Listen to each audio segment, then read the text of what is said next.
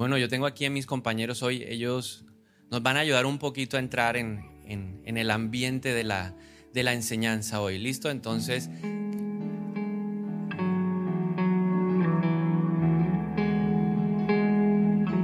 Lucho, ¿y eso qué es, Lucho? ¿Quién está mal, el piano o la guitarra? Creo que me escucho bien. Dale otra vez. Dale otra vez. Suena raro. ¿Alguno de ustedes se puede concentrar así? Lucho, ¿qué estás haciendo, Lucho? Explícanos tú qué estás haciendo. Bueno, estamos haciendo algo que es una disonancia. En música se conoce eso, se conoce así. Y es que estamos en dos tonalidades diferentes, ¿no? La armonía entre él y yo no está cuadrando como debe ser. Entonces, obviamente suena feo. No suena como. ¿Cuántos están de acuerdo de que suena feo? Sí. Ahora, Lucho, por favor, háganlo bien, ¿sí? Háganlo bien. Ok. En el mismo tono tú y yo, no mí.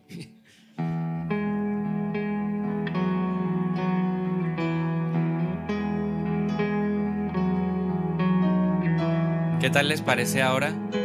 Ahora sí, listo, Lucho, gracias, gracias, Cristian. No se preocupe que eso estaba ahí dentro de el libreto de esta mañana, ¿ok? No es que Lucho esté en rebeldía ni nada de esas cosas. Bueno, uno nunca sabe, pero... No, no, está bien. ¿Qué tal si le damos un aplauso a ellos? Gracias.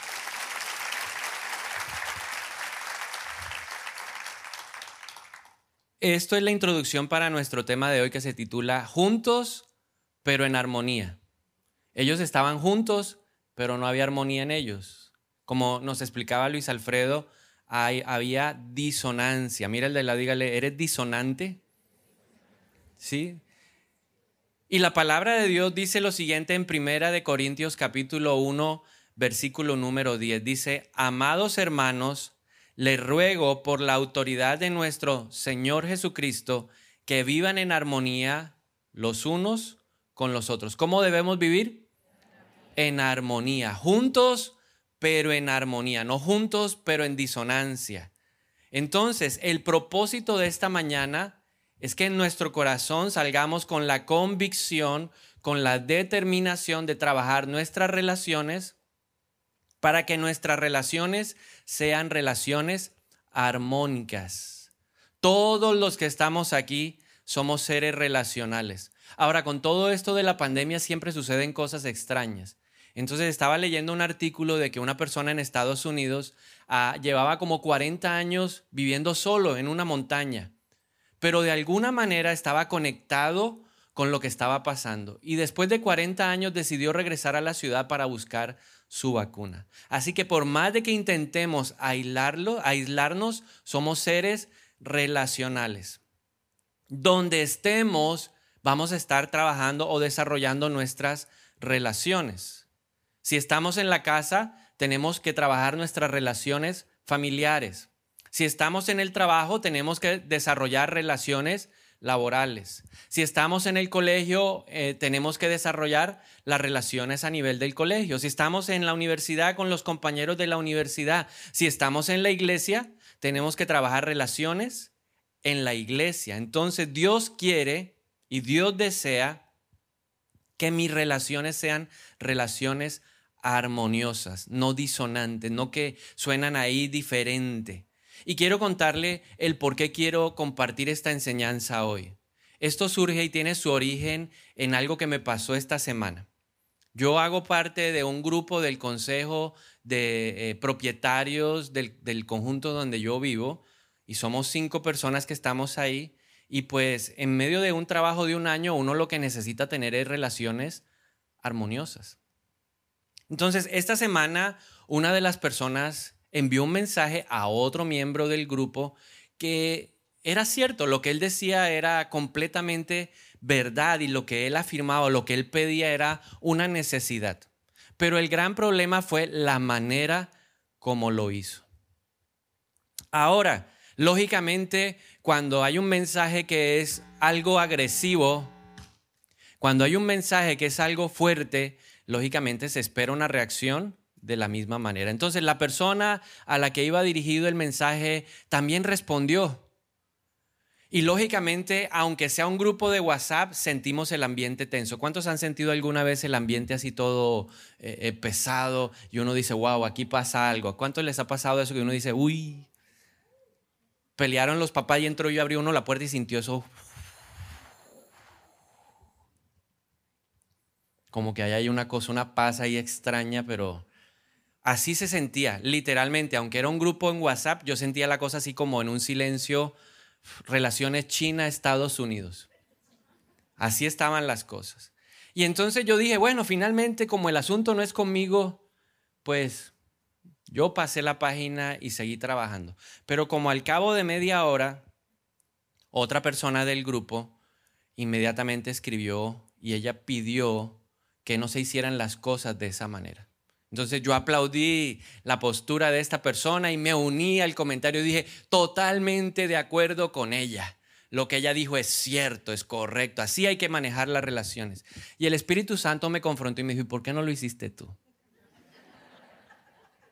¿Por qué esperaste a que otro lo hiciera? Entonces el Señor me dijo, tú no eres una persona que está trabajando, que está esforzándose por tener relaciones armoniosas. Por eso le quiero compartir hoy este tema que se llama Juntos, pero en armonía. Entonces, definamos armonía. ¿Qué es armonía? Ya vimos que armonía es que, aunque hay diferencias, sonamos bien. Aunque hay diferencias, de alguna manera empezamos a trabajar y a vivir por el acuerdo. La palabra armonía en el diccionario se define de la siguiente manera. Dice que es una relación de paz, una relación de concordia y de entendimiento entre dos o más personas. Relación de paz, relación de concordia, relación de entendimiento entre dos o más personas. Eso dice el diccionario, pero desde el punto de vista bíblico, ¿qué más podemos decir de la armonía? ¿Qué nos dice la palabra de Dios frente a este tema? Para eso tenemos que ir a buscar el Salmo 133. Vamos a leerlo completo. Es un salmo larguísimo. Tiene tres versículos. Entonces, el Salmo 133 dice lo siguiente. Voy a leerlo en la versión Reina Valera. Mira cuán bueno y cuán delicioso es habitar los hermanos juntos en armonía. Es como el buen óleo sobre la cabeza, el cual desciende sobre la barba, la barba de Aarón, y baja hasta el borde de sus vestiduras como el rocío de Hermón que desciende sobre los montes de Sión, porque allí envía Jehová bendición y vida eterna. O sea, aquí el salmista nos dice, oiga, la armonía es una bendición. Es lo mejor que puede pasar en un matrimonio. La armonía es lo mejor que puede pasar en la relación de papás con hijos. La armonía es lo mejor que puede pasar entre los amigos. La armonía es lo mejor que puede pasar en una oficina. ¿Usted se imagina una oficina sin armonía? Cada quien haciendo lo que quiere, como quiere, cuando quiere. No, Dios quiere que eh, trabajemos y que seamos promotores de la armonía. Entonces, lo primero que dice el salmista es mirad. Y cuando él dice, o cuando la palabra de Dios utiliza esto, el Espíritu Santo está llamando nuestra atención y nos está diciendo, oiga, presten atención a lo que viene. Mirad, préstele atención. La armonía, entonces, en primer lugar, podemos decir que es algo de mucha importancia en las relaciones personales. Yo tengo que aprender a prestarle atención a la armonía. Yo tengo que estar atento a que no falte la armonía en las diferentes relaciones que yo tengo. ¿Qué más dice el salmista? Dice, bueno. ¿Qué significa eso? Que la armonía es útil. O sea, yo debo prestarle atención, debo entender que la armonía es útil, pero luego nos dice es deliciosa. ¿Qué significa eso? Que debe ser apetecible. Piense en el plato de comida que más le gusta. Piense en ese mote de queso bien hecho. ¿A cuánto les gusta el mote de queso? Piense entonces, para los que están en otro lugar es una sopa de queso. Porque mote queso, ¿eso qué será? Una sopa de queso, pero es deliciosa. Entonces, piense en eso. Así debe ser la armonía para nuestra vida, deliciosa. La debemos, debemos llegar a un lugar y debe, el olor impregnante que tiene la armonía debe satisfacernos porque es deliciosa. Luego el salmista dice, es como el buen óleo. Aquí está haciendo un símil, una comparación y nos dice, es como el buen óleo. Ahora, el aceite en ese tiempo tenía una particularidad y era el buen olor. Olía rico, era delicioso. O sea, no solamente se veía apetecible o es apetecible, sino que produce un aroma grato. Nuestras casas cuando están en armonía huelen qué? Delicioso. ¿Para quién? Para Dios. Si yo soy una persona que tiene relaciones armoniosas en la calle, cuando va manejando, conduciendo, o cuando está en el trabajo, o cuando está en el colegio, o cuando está en la universidad, yo empiezo a oler qué? Delicioso. Porque la Biblia dice que nosotros debemos ser esa, ese sacrificio de alabanza al Señor. Entonces el salmista dice, es como el óleo de buen aroma, de un buen olor, grato para el Señor. Y luego utiliza otro, otro símil y dice en el versículo 3, es como el rocío del Hermón. Ahora, para entender eso, hay que ir a la geografía bíblica y recordar que Hermón es un monte, es el monte más alto de Palestina. Y es el monte donde nace el río Jordán. Y ese monte tiene una particularidad y es que produce eh, un viento delicioso que refresca la región. Piense en esto el mar muerto estaba más de 500 metros por debajo del nivel del mar. En verano la temperatura puede alcanzar 40, 50 grados centígrados. Y lo único que marca la diferencia son los vientos que vienen del Monte Hermón. Entonces es refrescante, es un refrigerio para nuestra vida. Por eso tenemos que entender que la armonía es necesaria. Pero el salmista termina diciendo, porque allí donde hay armonía, envía el Señor bendición. Entonces le hago una pregunta en esta mañana y usted que está conectado también o que está en los salones alternos, una pregunta para cada uno de nosotros. ¿Quiere la bendición de Dios? Como 50 que sí, los demás no quieren la bendición de Dios. Yo espero que allá en las redes sociales, ahí conectados, digan amén. ¿Cuántos quieren la bendición de Dios? Entonces necesitamos entender que la armonía es una llave, es una puerta que Dios usa para traer bendición. Mateo 5.9 dice, Dios bendice a los que procuran la paz, porque serán llamados hijos de Dios. ¿A quiénes bendice el Señor? A los pacificadores. ¿En qué casas van a haber bendiciones? Las bendiciones de Dios en las casas donde hay armonía, en donde hay paz, donde hay concordia, donde hay entendimiento. En esas casas Dios dice, uh, esa casa huele a un aroma grato, esa casa huele como al óleo, al óleo que se usaba en el, en, el Antiguo Testamento, ¿verdad? Uy, esa casa es como el rocío del Hermón y ahí Dios empieza a traer bendición. ¿Quiere tener una relación de bendición con sus hijos? Trabaje la armonía. ¿Quiere ser bendecido en su trabajo? trabaje la armonía. Una persona armoniosa es una persona que emana buen olor y que es refrescante. Y cuando pensaba y decía, voy a hacer un símil ahora, ¿cómo hago un símil para que podamos entender el menticol? ¿A cuánto les gusta el menticol? Yo tengo aquí fans del menticol. Uno llega y huele a menticol hacia kilómetros.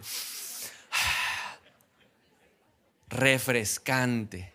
Es un olor grato para algunos y ¿qué? refrescante, es mentolado, sabroso, así, especialmente con ese calor que hace en estos días. Usted se echa menticol y usted se siente que como si tuviera aire acondicionado personal. La armonía es una virtud que se puede desarrollar y que nos puede ayudar a tener relaciones pacíficas y estables en los diferentes ámbitos donde nos movemos. ¿Cuáles son los ámbitos donde Dios espera que nuestras relaciones sean armoniosas? En primer lugar, en la, casa. Dios no quiere a unos esposos en relaciones Rusia-Estados eh, Unidos. Llamada de Putin a Biden y de Biden a Putin. Solo apunta de llamadas. Entonces, lo básico. No, Dios no quiere esa clase de hogares. Dios quiere casas en donde habite el Señor, la armonía del Señor. Génesis 2.24 dice, esto explica por qué el hombre deja a su padre y a su madre y se unen a su esposa y los dos se convierten en uno solo. Los dos se convierten en uno solo. Efesios 6.1, estamos hablando de todas las relaciones en el hogar, entre esposos, entre padres e hijos. Efesios 6.1 dice, hijos, obedezcan a sus padres porque ustedes pertenecen al Señor y esto es lo correcto. ¿Qué tienen que hacer los hijos para mantener la relación armónica en la casa? Obedecer. Pero a veces los hijos están ¿qué? En otra actitud y no colaboran a la armonía porque no quieren obedecer. ¿Y por qué? Y explíqueme por qué no puedo salir, porque es su papá y ya. Eso lo debería entender yo como hijo. Efesios 6:4 también le dice a los papás, padres, no hagan enojar a sus hijos con la forma en que los tratan. Más bien críenlos con la disciplina e instrucción que proviene del Señor. Entonces yo debo propender, trabajar, esforzarme para que en mi casa las relaciones sean pacíficas, sean relaciones de que vivan en el acuerdo, que vivan en el entendimiento, pero no solamente en el hogar.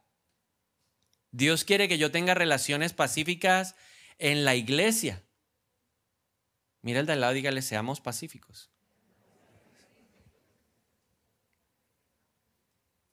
Y yo hoy quiero darle una mención de honor a los de tránsito. Sí, démosle un aplauso a, esas personas.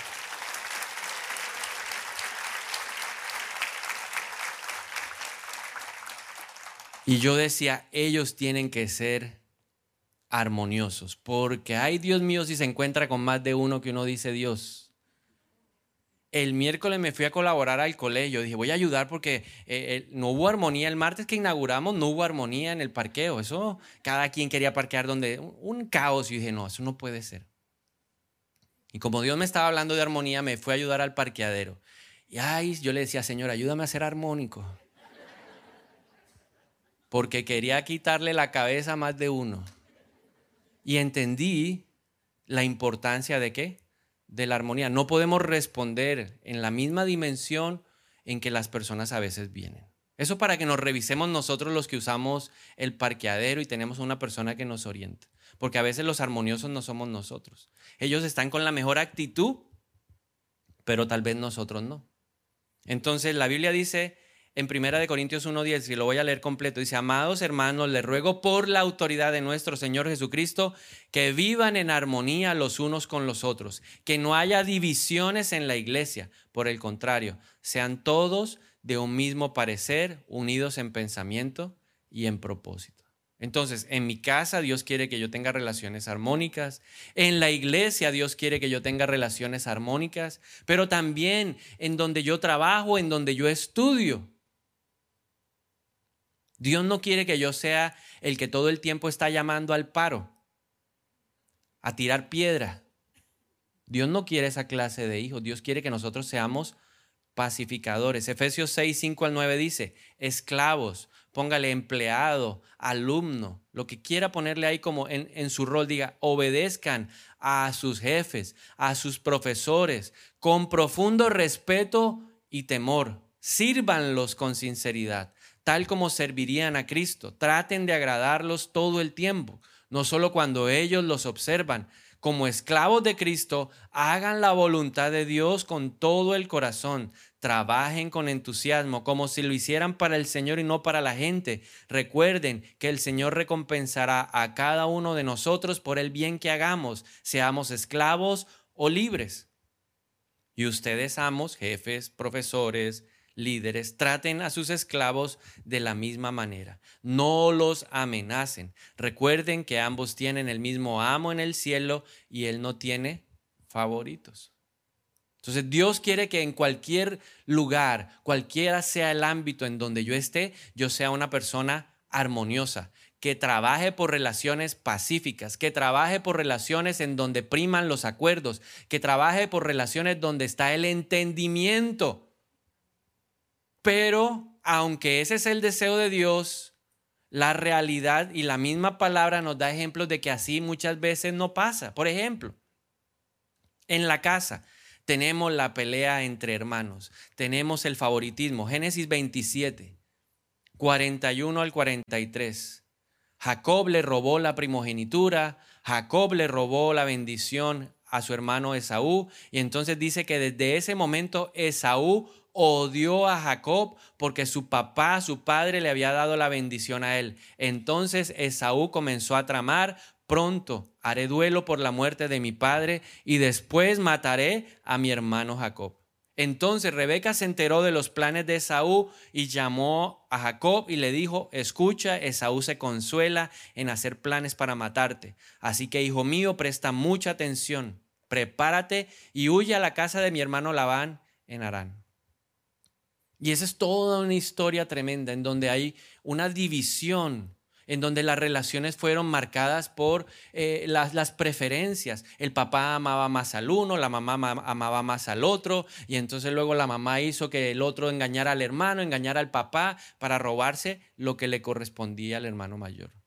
Ahí no hay relaciones armónicas. Ahí, ahí donde hay división, no está el Espíritu Santo. La Biblia dice que donde hay división, la casa se desintegra y esa casa no huele bien. Dios no quiere que yo todo el tiempo esté peleando con mi esposa. Lógicamente que hay conflictos, hay diferencias, pero siempre hay que trabajar arduamente para resolverlos. Conozco matrimonios en donde se trabaja por conveniencia. No hay nada más sino una relación de conveniencia. Entonces es como una relación de negocios. Aquí hacemos esto, suma, multiplica, divide, pero no hay un trato de pareja. Entonces Dios no quiere eso. Dios no quiere la división en la iglesia y a veces en la iglesia se presentan esos, porque tú eres de tal lado, yo soy de tal lado y entonces peleamos los unos con los otros porque me miraste, no me miraste. Y eso pasó en Filipenses 4, 2 al 3. Pablo está hablando de dos mujeres que fueron muy importantes para la iglesia, pero que no supieron resolver el conflicto. Yo quiero decirle algo en esta mañana. En la iglesia hay conflicto. Porque a veces pensamos que a la iglesia venimos y no vamos a chocar. Vamos a chocar porque donde hay gente hay roce. El hierro se pule con el hierro y el hombre se pule con el hombre. Así que mire el de lado y dígale, púleme. Lo voy a volver mi versículo preferido a la hora de casar a la gente. Mira la de al lado, porque esos votos están preciosos, pero yo voy a sacar así, voy a sacar, voy a llevar un cincel y voy a decir, chúselo, porque el hierro se pule con qué? Con el hierro. O me llevo una pulidora, así son ustedes. Nos vamos a pulir. En la iglesia Filipenses 2, 4 al 3 dice, ahora le ruego a Ebodía y a Sintique, dado que pertenecen al Señor, que arreglen su desacuerdo. ¿Que arreglen qué? No habían podido. Y te pido a ti, mi fiel colaborador, que ayudes a esas dos mujeres porque trabajaron mucho a mi lado para dar a conocer a otros la buena noticia. Trabajaron junto con Clemente y mis demás colaboradores cuyos nombres están escritos en el libro de la vida. Y uno a veces está en la iglesia y uno como pastor dice, oye, estos antes eran amigos, ¿y qué le pasó? No. Mm, mm". Y le empiezan uno a contar y... Mm, llevan tanto tiempo peleados. Arregle el desacuerdo. Si usted por ahí tiene alguna situación con alguien aquí en la iglesia, ahora que termine va, lo busca, le da un abrazo y lo invita al coffee y se toman algo y le dicen, ya, relaciones qué? Armoniosas. O haga algo mejor, dígale, hoy te voy a invitar el almuerzo. ¿Dónde quieres? En la bonga. Uy. El precio de la armonía. Ese es el precio de la armonía en el trabajo, en la universidad, en el colegio. Filemón 1, 10 al 11. Pablo le está hablando a Filemón y le dice, te suplico que le muestres bondad a mi hijo Onésimo. Me convertí en su padre en la fe mientras yo estaba aquí en la cárcel. Onésimo no fue de mucha ayuda para ti en el pasado, pero ahora nos es útil, muy útil a los dos. Y Onésimo era un esclavo que se escapó, se robó unas cosas y se voló. Y luego Pablo allá se encuentra en la cárcel con el hombre, le comparte y el hombre se convierte. Y luego como oh, Filemón le debía cosas a Pablo en lo espiritual, le dijo, bueno, y si algo te debe, ponlo a mi cargo, ¿sí? Pero yo lo que quiero es que la relación entre ustedes dos se arregle y sea una relación armoniosa. Lo que me faltó a mí, ¿cierto? Porque si yo vi que estos dos estaban peleando y dice, calma, calma, no, no, los bomberos no nos pisamos la manguera, tranquilo. A mí me faltó eso. Lo que le sobró a Pablo, a mí me faltó. ¿Qué no nos permite ser armoniosos? En primer lugar, la envidia. Santiago 3:16 dice, pues donde hay envidias y ambiciones egoístas, también habrá desorden y toda clase de maldad. En segundo lugar, el orgullo, y creo que es una de las más relevantes. Proverbios 13:10 dice, el orgullo lleva a conflictos. Los que siguen el consejo son sabios. Mis propias inseguridades son la tercera fuente de una, o la fuente que dañan las relaciones armónicas. En cuarto lugar, heridas no sanadas. Una persona herida hiere a los demás. Así que nosotros tenemos que trabajar en nuestra propia sanidad. En quinto lugar, un espíritu contencioso. ¿Qué es un espíritu contencioso? Salomón lo describe en Proverbios 26, 21. Dice, el busca pleitos. ¿Conoce gente así? Más bien, si yo tuviera un espejo, me miraría y yo diría, a veces yo soy así. ¿Cuántos se han levantado un día que dicen, bueno, ¿y quién es? A ver, ¿dónde está? ¿Sí? ¿Con quién hay que dar? Hoy, hoy, ¿cómo es la cosa? ¿Cómo es la vuelta? Y amanece uno que, esos, ¿quién hizo ah, estos huevos a los? ¿Qué pasó? Y está uno como, ¿cuántos han amanecido así alguna vez? A ver, sea libre hoy, levante la mano y diga, entonces, dígase busca pleitos. El compra pelea, ¿cierto? Entonces, el busca pleitos inicia disputas con tanta facilidad como las brasas calientes encienden el carbón o el fuego prende la madera. Entonces tenemos que revisarnos porque a veces amanecemos así. Hmm. ¿Qué más? En sexto lugar, la ira descontrolada Proverbios 29, 22 dice, la persona enojada comienza pleitos. Y se me tiró el carro, ahora sí, espere, verá. Y uno busca y... O le acelera la moto. ¿Sí? Yo se lo digo porque ese día uno, yo le dije algo con mucho respeto y el tipo salieron las piedritas busca pleito, es iracundo. Y en séptimo lugar, un espíritu de cuestionamiento. Un espíritu de cuestionamiento. Mire lo que dice la palabra frente a esto. Primera de Timoteo 6:4. Cualquiera que enseñe algo diferente es arrogante y le falta entendimiento. Tal persona tiene el deseo enfermizo de cuestionar el significado de cada palabra. Y ese es como que un espíritu muy presente en los hijos. ¿Y por qué? Y entonces, ¿por qué no voy a ver, ver ahora ese, programa? ¿Y por qué? No, yo sí lo quiero ver. Pues no. ¿Conoce hijos así? Aproveche y dele un codazo al hijo al lado. ¿Sí ve? Yo se lo decía. O al marido. ¿Y por qué? ¿Y por qué? Espíritu de cuestionamiento. ¿Qué es lo que Dios quiere? Relaciones armoniosas. ¿En dónde? En todo lugar. Cuando hay relaciones armoniosas en la casa, ¿qué va a venir? La bendición del Señor. Cuando estamos en armonía en la iglesia, ¿qué va a venir? La bendición del Señor. Cuando estamos en armonía en el trabajo, ¿qué va a venir? La bendición del Señor. Cuando estamos en armonía en el colegio, ¿qué va a venir? la bendición del Señor. Cuando usted obedece al profesor, va a venir la bendición del Señor. Lo que pasa en la universidad, en, la escuela, en el colegio, va a venir la bendición del Señor. Entonces, como es algo importante, porque la Biblia empezó diciéndonos hoy en el Salmo 33, 133, mirad cuán bueno y delicioso. Como es buena, como es deliciosa, que es como el olor fragante, como el monte Hermón que nos refresca, necesitamos trabajar tres elementos fundamentales en nuestros corazones para que el corazón sea un corazón armonioso.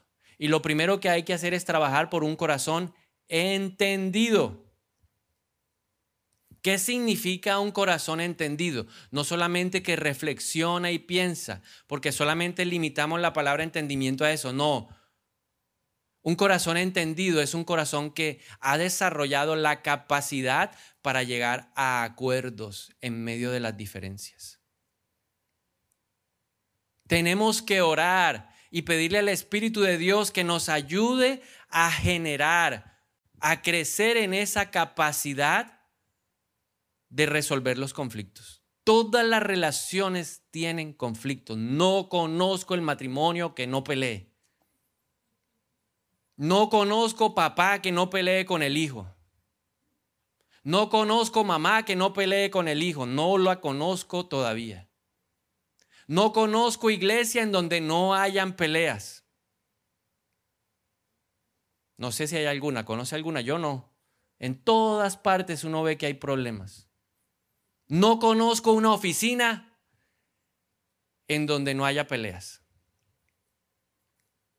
Aquí hubo una vez una y dije, espérame un momentico, llamé a un servicio a mano y dije, mire, por favor, me trae dos pares de guantes de boxeo. Porque vamos a resolver esto. Y hasta que no haya sangre, yo no lo suelto. Que la buena pelea de boxeo es sangre, tiene que haber sangre. Entonces, necesitamos aprender a resolver qué? Los conflictos. ¿Cómo se resuelve un conflicto? Hay que dialogar. Un conflicto se resuelve negociando. Usted no puede mantener una posición dura. Usted no puede ser China y Rusia y Estados Unidos. Hay que tener posiciones que dispuestas a negociar. Hay que aprender a ceder. Y finalmente, para resolver un conflicto tiene que terminar en un acuerdo. ¿Con quién? Con el esposo. ¿Con quién? Con el hijo. ¿Con quién? Con el jefe. ¿Con quién? Con el compañero. ¿Con quién? Con el hermano. ¿Con quién? Con la hermana. Con quien sea, uno tiene que aprender a trabajar. ¿Cómo? Dialogando. ¿Cómo? Negociando. ¿Y cómo? Acordando. Y hay que pedirle al Señor que nos dé esa virtud. Entonces, número uno, corazón entendido es un corazón que es capaz de llegar a un acuerdo con las otras personas mediante qué? La resolución del conflicto.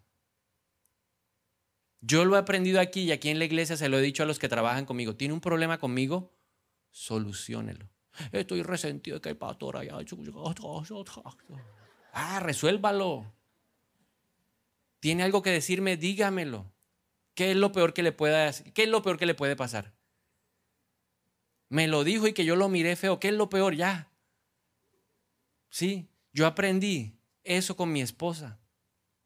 Ella era muy buena diciéndomelo pero mala escuchándome. Entonces yo decía, ¿para qué? Yo, yo, ¿para qué le voy a decir? Ah, hasta que un día dije, ¿pero qué? Pues que se aguante. Y se lo digo. Y no le gustó, listo. Pero lo dije. Claro que hay que buscar las maneras, no, no, no lo haga como yo. Pero hágalo de buena qué? Manera. Lo segundo, un corazón empático. Entonces, número uno, corazón entendido. Número dos, corazón empático. Y la empatía significa interesarse en el otro, ponerse en los zapatos del otro, pero ojo con esto, sin perder la capacidad crítica de decir la verdad. Ok, yo entiendo y yo trato de ponerme en los zapatos de mi hijo. Cuando él hace algo y luego me dice, no me digas, no me hables así, no me hables así, yo voy a entenderlo, a ver por qué, qué es lo que pasa. Y me siento y lo hablo con él de otra manera. Entonces nos ponemos en los zapatos del otro, pero no perdemos la capacidad crítica, porque algunos es, ah, yo mejor me callo, eso para no, para evitar la pelea, yo, yo me lo trago, yo. Pues". No, no se trata de eso, así no se resuelve el conflicto, hay que decir las cosas, hay que decirlo. Jesús fue empático. ¿Recuerda usted el momento en donde van a apedrear a una mujer que la encontraron en adulterio? Llegó Jesús y qué? se puso a escribir ahí en la tierrita y le preguntaron, bueno, Señor, ¿y qué hacemos? La ley de Moisés dice que la apedriemos. Y Jesús dijo, bueno, el que esté libre de pecado, que tire la primera piedra. Y de a poco la gente se fue apartando. Eso es ser empático. Pero Jesús se quedó callado con la mala conducta de la mujer.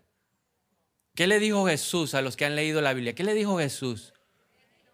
Vete y no peques más. Entonces significa que yo no tengo que decirle lo que yo veo mal. No, yo se lo voy a decir, pero ¿cómo? Vete y no peques más. ¿Sí? Dígale a su marido, vaya, vete y no peques más. y se forma la tercera guerra mundial ahí.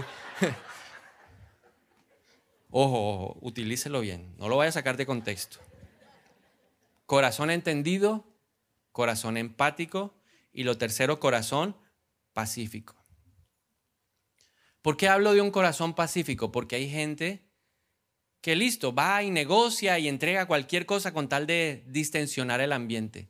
Pero la relación no se restableció. O sea, una relación tiene que buscar la reconciliación. Entonces, uno puede durar, sí, ya resolvimos el asunto, ya, y uno dura cinco días que no le quiere hablar a la mujer. ¿Conoce algún esposo así? Levanten la mano a que, que el tipo dura ahí en un silencio frío ahí. ¿Te pasa algo? No. Ya lo resolvimos, sí. Mm. Silencio ahí. Entonces, hay que esforzarnos en restablecer la relación. ¿Cómo? Perdonando. Y necesitamos a través del perdón restablecer la unidad que es clave para la armonía. Unidad. Somos distintos, pero ya nos pusimos de acuerdo y vamos a caminar en el mismo sentir aunque hay diferencias y damos notas diferentes, nos unimos y podemos ser qué? Armoniosos, armoniosos. Entonces no termine un conflicto si usted no ha restaurado la relación. Si usted no puede ser el mismo con la persona después de lo que pasó, no ha habido una, una reconciliación genuina y verdadera. Esa es la señal. Cuando yo veo a la persona, no, ya yo lo perdoné, y lo veo y todavía siento así el picotazo. ¿Cuánto ha sentido un picotazo así en el corazón? A ver, ¿quién lo ha sentido? ¿Quién lo ha sentido? Yo no sé, yo no lo puedo escribir de otra manera. Uno me siente un picotazo. Siente uno como una cosa, ¿cierto? Y las abdominales se marcan. Ahí uno.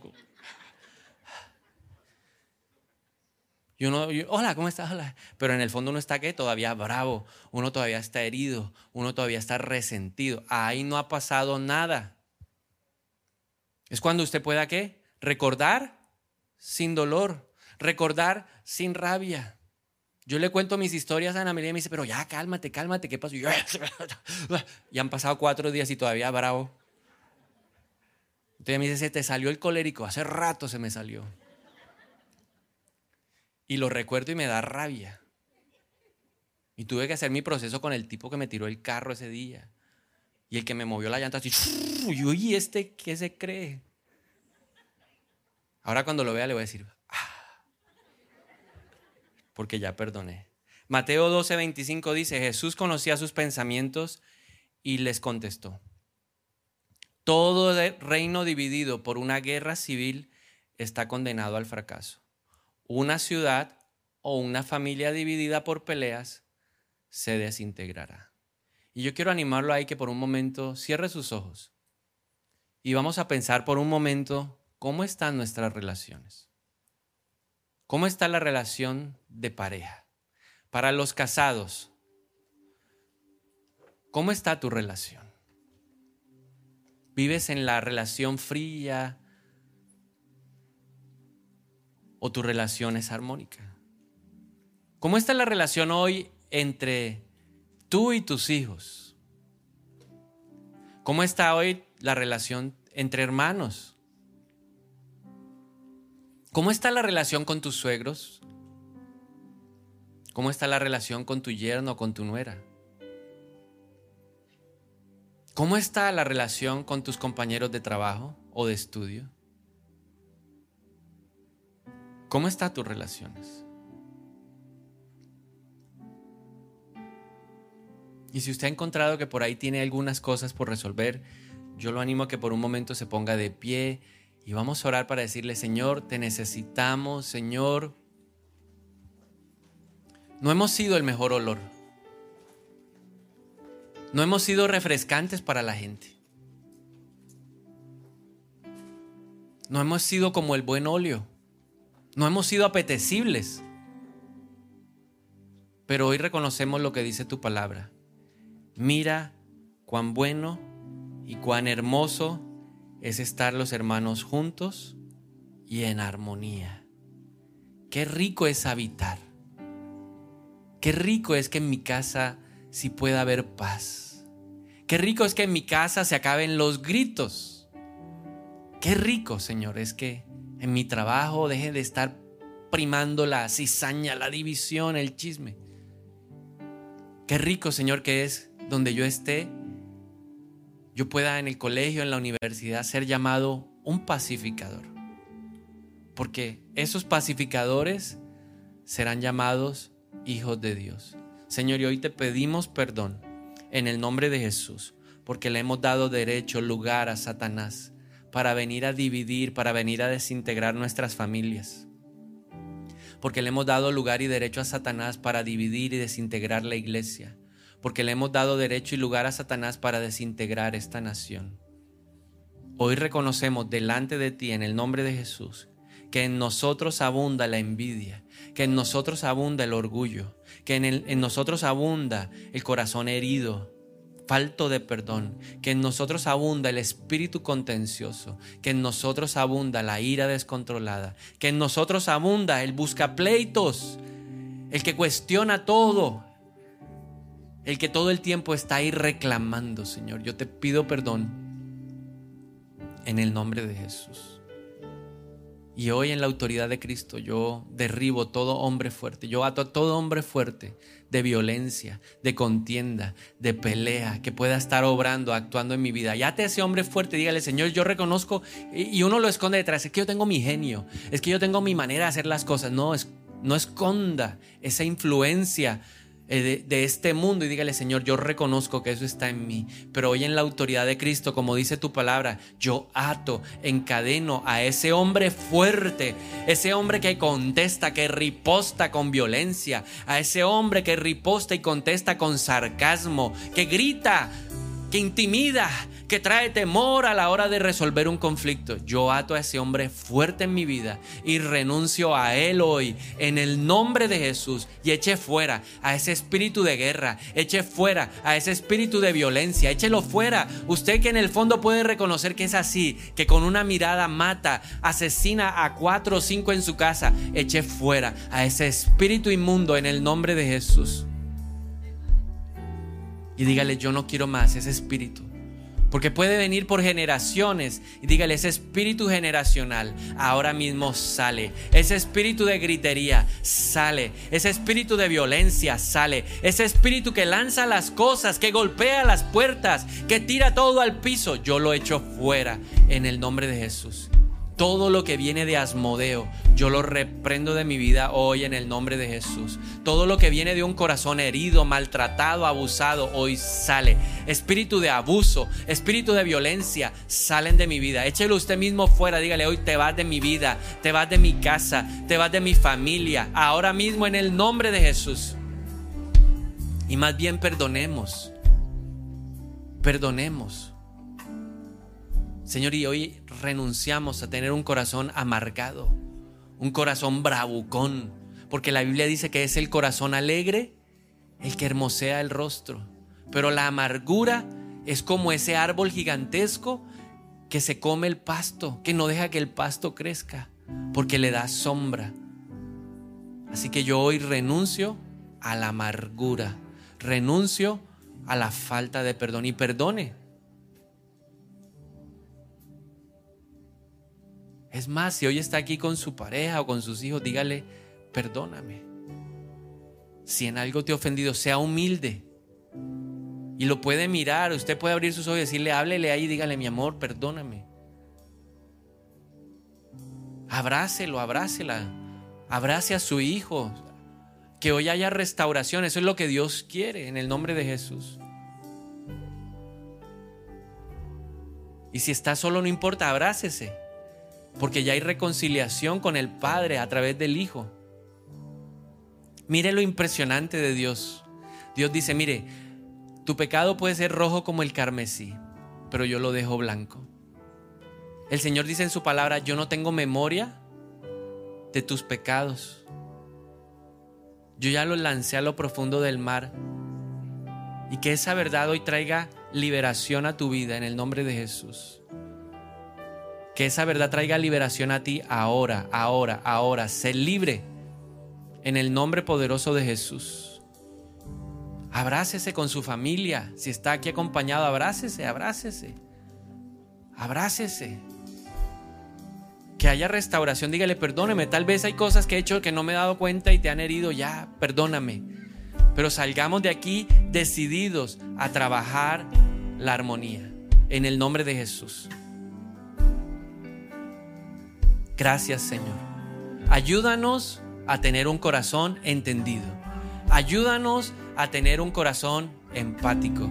Ayúdanos en el nombre de Jesús a tener un corazón pacificador. En el nombre de Jesús.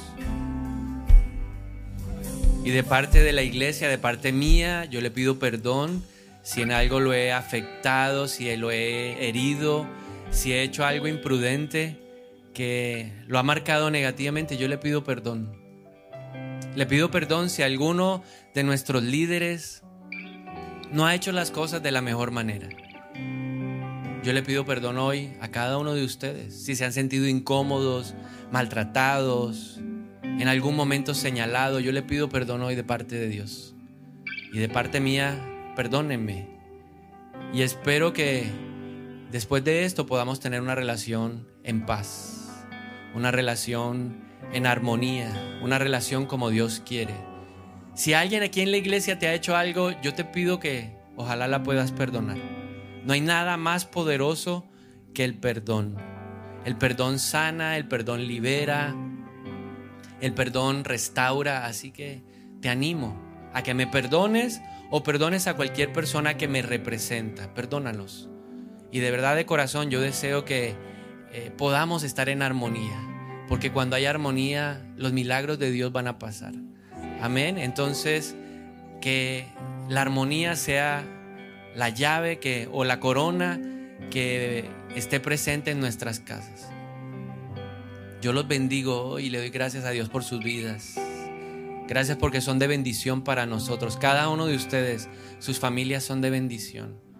Y yo quiero que la bendición de Dios esté en tu casa, que la bendición de Dios esté en tu negocio, que la bendición de Dios esté contigo en la universidad o en el colegio, que tú seas un profesional exitosísimo, ese es mi deseo.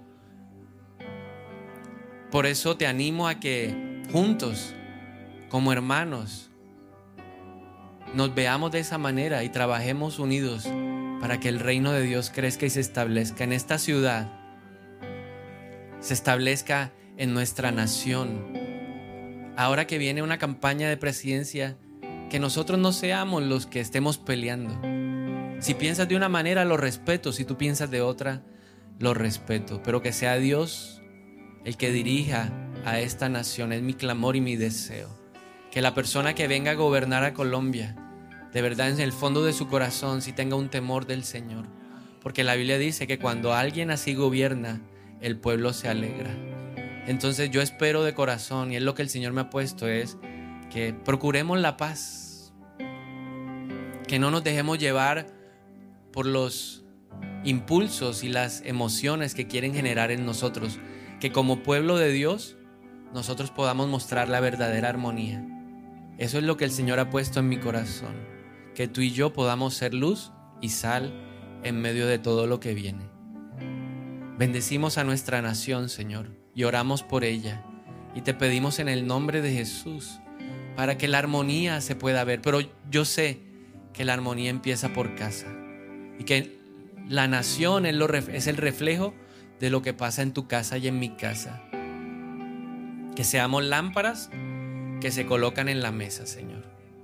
Y que brillen armonía. Te lo pedimos en el nombre de Jesús. Y mire, yo le voy a pedir algo con respeto